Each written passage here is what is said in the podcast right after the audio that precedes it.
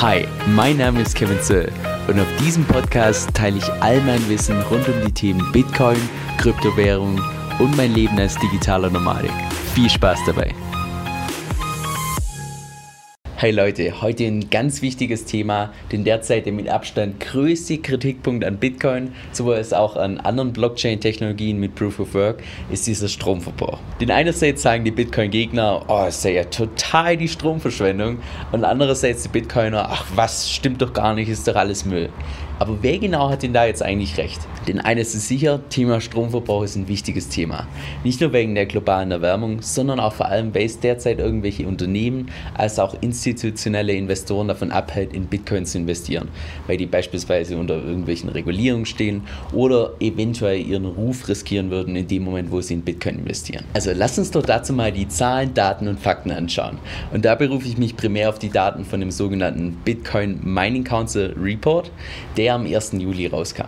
Und die Bitcoin Mining Council ist im Prinzip nur so ein Zusammenschluss von verschiedenen Unternehmen, primär Minern, als auch irgendwelchen anderen Interessenten, die dann entsprechend zusammenkommen und den Energieverbrauch diskutieren. Ich habe dir den Bericht dazu auch unten in der Beschreibung verlinkt, dann kannst du da mal reinschauen, wenn dich das interessiert. Also, lass uns mal ganz vorne starten. Aktueller Stromverbrauch. Derzeit braucht Bitcoin rund 189 Terawattstunden. Das entspricht in etwa 0,1% vom weltweiten Stromverbrauch, als auch rund 90 Prozent vom Stromverbrauch hier in Deutschland. Und das Fazit da, ja, der Stromverbrauch ist hoch, Allerdings ist er deutlich niedriger, als Experten das tatsächlich eingeschätzt haben und auch deutlich niedriger, als es tatsächlich in den Medien dargestellt wird. Und zweitens haben die sich auch angeschaut, wie viel vom derzeitigen Stromverbrauch jetzt schon von erneuerbaren Energien kommt. Also beispielsweise Wasserkraft, Windkraft, Sonnenenergie und so weiter.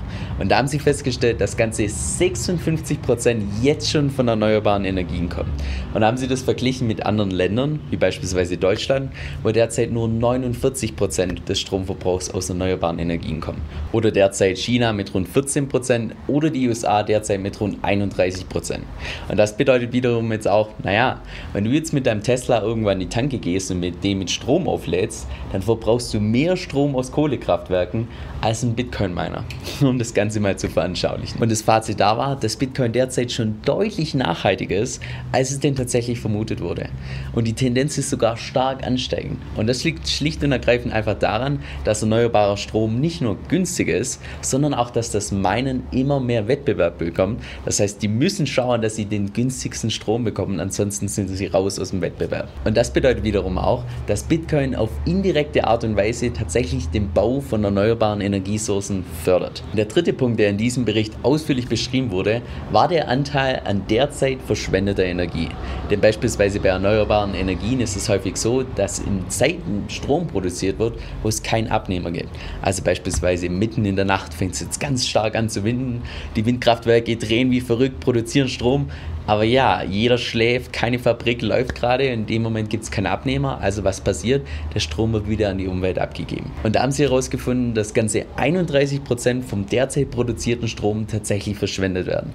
Und es ist deshalb so relevant für Bitcoin, weil für Miner es überhaupt kein Problem ist, tatsächlich irgendwo in eine Pampa zu gehen, neben so ein Windkraftwerk. Für normale Unternehmen ist das in aller Regel ein größeres Problem, weil in normalen Unternehmen arbeiten deutlich mehr Mitarbeiter, das heißt, da müsste Wohnfläche kreiert werden und so weiter. Das ist alles bei einem Mining-Unternehmen nicht notwendig. Das heißt, hier könnte man Bitcoin tatsächlich als so eine Art Batterie verwenden. Jetzt nicht, dass man die Energie selbst speichert, sondern dass man die nicht genutzte Energie verwendet und einen Wertespeicher kreiert. Und ich habe das mal ausgerechnet, ganze 0,3% von dem verschwendeten Strom würden bereits ausreichen, um das komplette Mining von Bitcoin zu finanzieren finanzieren, beziehungsweise den Strombedarf zu decken. So, dann lass uns jetzt noch zum Schluss zum größten Mythos kommen, und zwar, dass Bitcoin die Stromverschwendung sein soll. Und ich habe dir mal vorweg da die Definition von Verschwendung rausgesucht. Die Definition lautet, Verschwendung bezeichnet einen übermäßigen Verbrauch oder die ineffiziente Verwendung von Ressourcen. Oder anders ausgedrückt, in dem Moment, wo etwas keinen Nutzen hat, ist es eine Verschwendung. Und genau da bei diesem Nutzen, da liegt, glaube ich, der Knackpunkt, den ganz viele nicht verstehen. Also, lass uns mal ganz kurz die technische Brille aufsetzen. Denn was Bitcoin so besonders macht, ist erstens, dass es dezentral ist und dadurch zensurresistent, als auch zweitens vor allem, dass es sicher ist. Und genau für diesen Sicherheitsaspekt, da ist dieser Stromverbrauch extrem wichtig. Denn um Bitcoin tatsächlich zu hacken, braucht man die Mehrzahl der Mining Power oder anders auch ausgedrückt die Hashrate. So, wenn man jetzt das tatsächlich versuchen würde, dann müsste man erstens mal riesen Anschaffungskosten tätigen, um den tatsächlich so ein Miningwerk aufzubauen, das gigantisch groß sein muss. Und zweitens, nicht nur zu Zweitens, nicht nur zu den Anschaffungskosten, kommen noch zusätzlich die laufenden Kosten dazu. Und das ist der springende Punkt. Die zwei Punkte in Kombination führen eben dazu, dass so eine 51%-Attacke, wie sie auch genannt wird, so unwahrscheinlich ist, weil noch nicht mal klar ist, ob es sich denn tatsächlich lohnt, überhaupt so einen Angriff zu fahren. Und jetzt gibt es andere Leute, die behaupten, ja, aber Proof of Stake sei doch da viel besser. Also, dass man quasi seinen Anteil, sein Stake nimmt, um dadurch einen Konsensus zu erreichen. Der Knackpunkt hier ist allerdings, dass du da, wenn du sowas hacken willst, nur die Anschaffungskosten hast, aber keine laufenden Kosten. Und das bedeutet wiederum, so eine 51%-Attacke bei einem Proof of Stake wäre so viel wahrscheinlicher als tatsächlich bei einem Proof of Work-Konzept.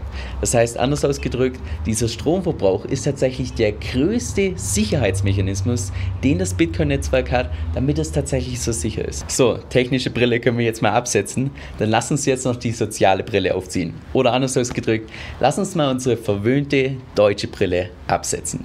Denn bei Bitcoin, da reden wir nicht nur über irgendein Investment. Bei Bitcoin reden wir über was, was Millionen von Menschen, insbesondere in armen Ländern, Hoffnung gibt, Freiheit gibt und Sicherheit gibt. Sind die drei Faktoren nicht 0,1% vom weltweiten Stromverbrauch wert? Und wenn du das jetzt als übertrieben hältst, naja, dann lade ich dich ganz herzlich ein, komm einfach mal hier nach Ecuador oder in einem Monat, da bin ich in El Salvador komm einfach mal her, lauf da mal durch die Nebenstraßen, schau dir mal die Leute an und das Elend an von den Leuten, die derzeit keinen Zugriff haben auf ein funktionierendes Finanzsystem. Anyway, ich will da jetzt keine Depri-Stimmung verbreiten. Was ich nur ausdrücken möchte ist, wenn man das Ganze mal persönlich gesehen hat, ich glaube, da verändert sich einerseits der Blickwinkel und zweitens, dass die Leute, die derzeit von der Energieverschwendung reden, denen geht's freaking gut. So, jetzt zum Schluss noch meine persönliche Meinung. Schon allein die Tatsache, dass dieser Stromverbrauch in den Medien so groß gemacht wird, das zeigt mir ganz klar, da gibt es irgendwelche Interessenkonflikte. Also beispielsweise irgendwelche Banken oder auch irgendwelche Unternehmen im Finanzsektor, die irgendwie befürchten, dass Bitcoin den Strich durch die Rechnung macht. Und zweitens hinkt auch meiner Meinung nach der Vergleich. Wenn man sagt, dass Bitcoin zu viel Strom verbraucht, dann ist ja die weitere Frage, zu viel im Vergleich zu was? Naja, im Vergleich zum Bankensektor naja, jetzt lass uns mal aufsummieren, wie viel tatsächlich der komplette Bankensektor an Strom verbraucht. Ich bin mir sicher, da kommen wir auf eine Zahl, die weit über der ist, über der von Bitcoin. Und drittens, wenn irgendwelche Leute behaupten, dass Bitcoin tatsächlich eine Energieverschwendung ist, warum geht man dann nicht zu anderen Unternehmen, wie beispielsweise Herstellern von irgendwelchen Weihnachtsbeleuchtungen und sagt, dass die Energie verschwenden? Weil da ist es tatsächlich nachgewiesen so. Anyway, ist nur meine Meinung und die muss niemand teilen.